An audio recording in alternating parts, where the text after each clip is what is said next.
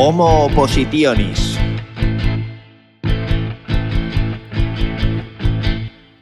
Muy buenas equipo, bienvenidos de nuevo a Homo Oppositionis. Yo soy Carlos, el guía, el presentador, bueno, el turras, que con este podcast quiere ayudarte a sacar esa plaza de profesor que todos queremos y que además tú te mereces. ¿No os resulta difícil a veces encajar todos los ratos de estudiar la oposición con los demás aspectos de vuestra vida? Eh, ¿No sentís que a veces no dais para más? ¿Hasta qué punto la oposición puede o debe convertirse en el centro de nuestra vida? ¿Dónde está el equilibrio? Ya habíamos hablado del hecho de que la oposición iba a ocupar muchísimo tiempo y almacenamiento en nuestro cerebro. Eso espero que a estas alturas lo tengamos claro. Lo que quizá no tengamos tan claro es aceptar que para poder dedicarle el tiempo que se merece o necesita una oposición, en algunas ocasiones vamos a tener que renunciar a cosas. Porque sí, nos encanta a todos salir de juerga con los amigos, todo lo posible, sí, sí. Pero si quiero estudiar los domingos por la mañana, pues no parece muy recomendable estar hasta las tantas de la noche anterior o claramente, me encanta seguir mis, series, mis series favoritas, ¿no? Pero quizá ese tiempo estaría mejor dedicado a repasar la oposición o liberar la mente de cualquier otro contenido, ¿no? Ya he dicho varias veces que para mí las series son dato mierder. O también el hecho de ser entrenador o miembro de un equipo de chavales, ¿no? Que me encanta, me da la vida, mis chavales me adoran, disfruto de los entrenamientos, aprendo a dar clases, les enseño cosas nuevas, les ayudo, me cuentan sus movidas, ¡buah! Me encanta. Ya.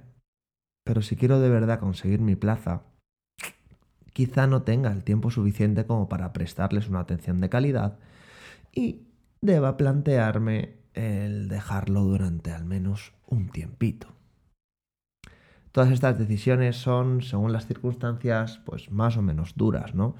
Yo tuve alguna de ellas, otras no las he mencionado, otras no las he tenido que pasar, pero lo que está claro es que quien algo quiere, algo le cuesta. Y muchas veces parece que para poder medirlo, para poder valorarlo, tenemos que cuantificarlo, ¿no? Esta manía que tenemos todos, ¿no? Es como Dan Harris, es un personaje que os voy a presentar hoy, que en el documental de Minimalismo para una vida con sentido, el cual recomiendo a todo el mundo, hablaba de su relación con la meditación. Nadie duda, o espero que así sea, ¿no? Que la meditación es muy útil, ¿no? Pero su entorno, en su entorno, Dan Harris, ¿no? Pues tenía un poco de justificar por qué se había metido tan lleno en la, en la meditación. Vamos a entender un poco el asunto. Dan Harris es un presentador de televisión, es un periodista que fue mm, iba a tope, ¿no? Cuando la guerra de, Irak y, y, demás, pues estuvo ahí dándolo todo hasta que en cierto momento, pues tuvo un ataque de pánico enfrente de las cámaras, eh, tuvo depresión y a partir de ahí se metió en el tema de la meditación. Pues el caso es que Harris descubrió que cuando les explicaba que la meditación le hacía un 10% más feliz, pues la cara de esta gente que era más escéptica, pues y que además se reían de él, pues eh, de repente cambiaba y pasaba de la burla a un sincero interés, ¿no? Porque a todos nos apetece ser un 10% más feliz, ¿no?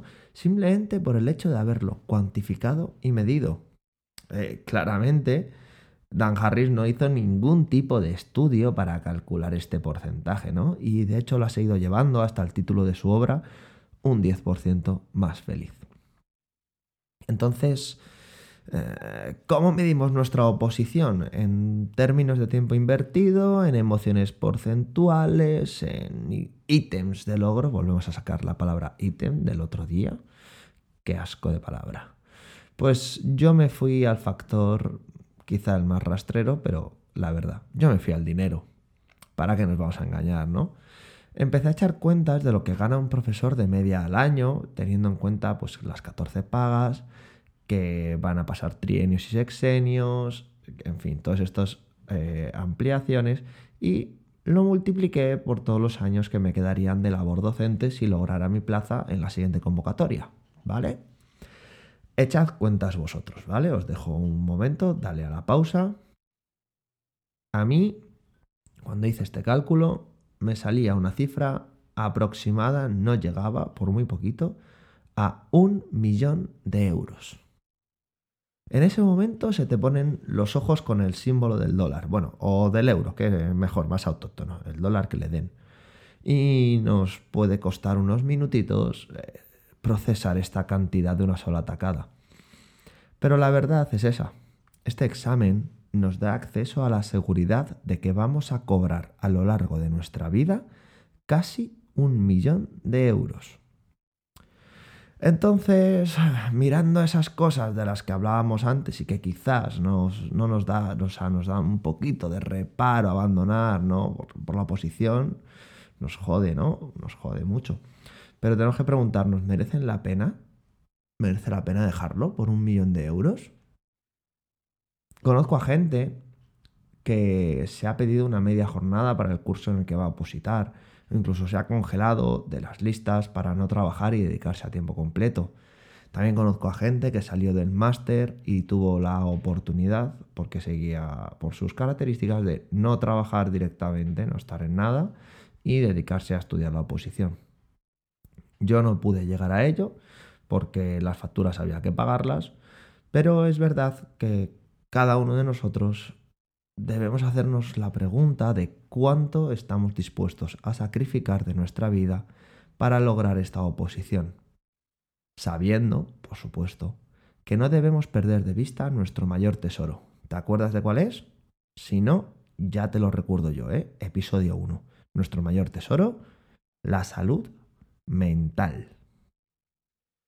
Para este episodio no te pensaba mandar deberes, la verdad. Creo que ya deberías tener las diferentes asignaturas de la oposición. Las asignaturas se trabajan en el episodio 2. Si no te acuerdas, también a escucharlo un poquito.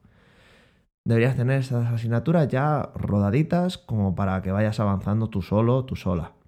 Mi labor en estos momentos la estoy centrando simplemente en darte herramientas de control emocional y motivación para que podamos meterlas en nuestra mochila y cuando surja la necesidad a lo largo del camino, poder irlas sacando para no perdernos en la jungla que supone nuestra querida oposición. Y sí, he dicho jungla y no selva, porque jungla es mi perra y la quiero un montón.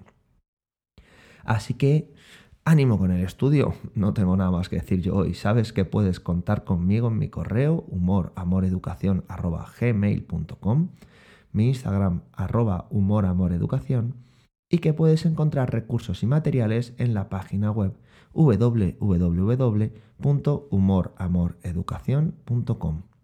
Muchas gracias por escucharme y recuerda, tienes que aprobar porque la pública te necesita.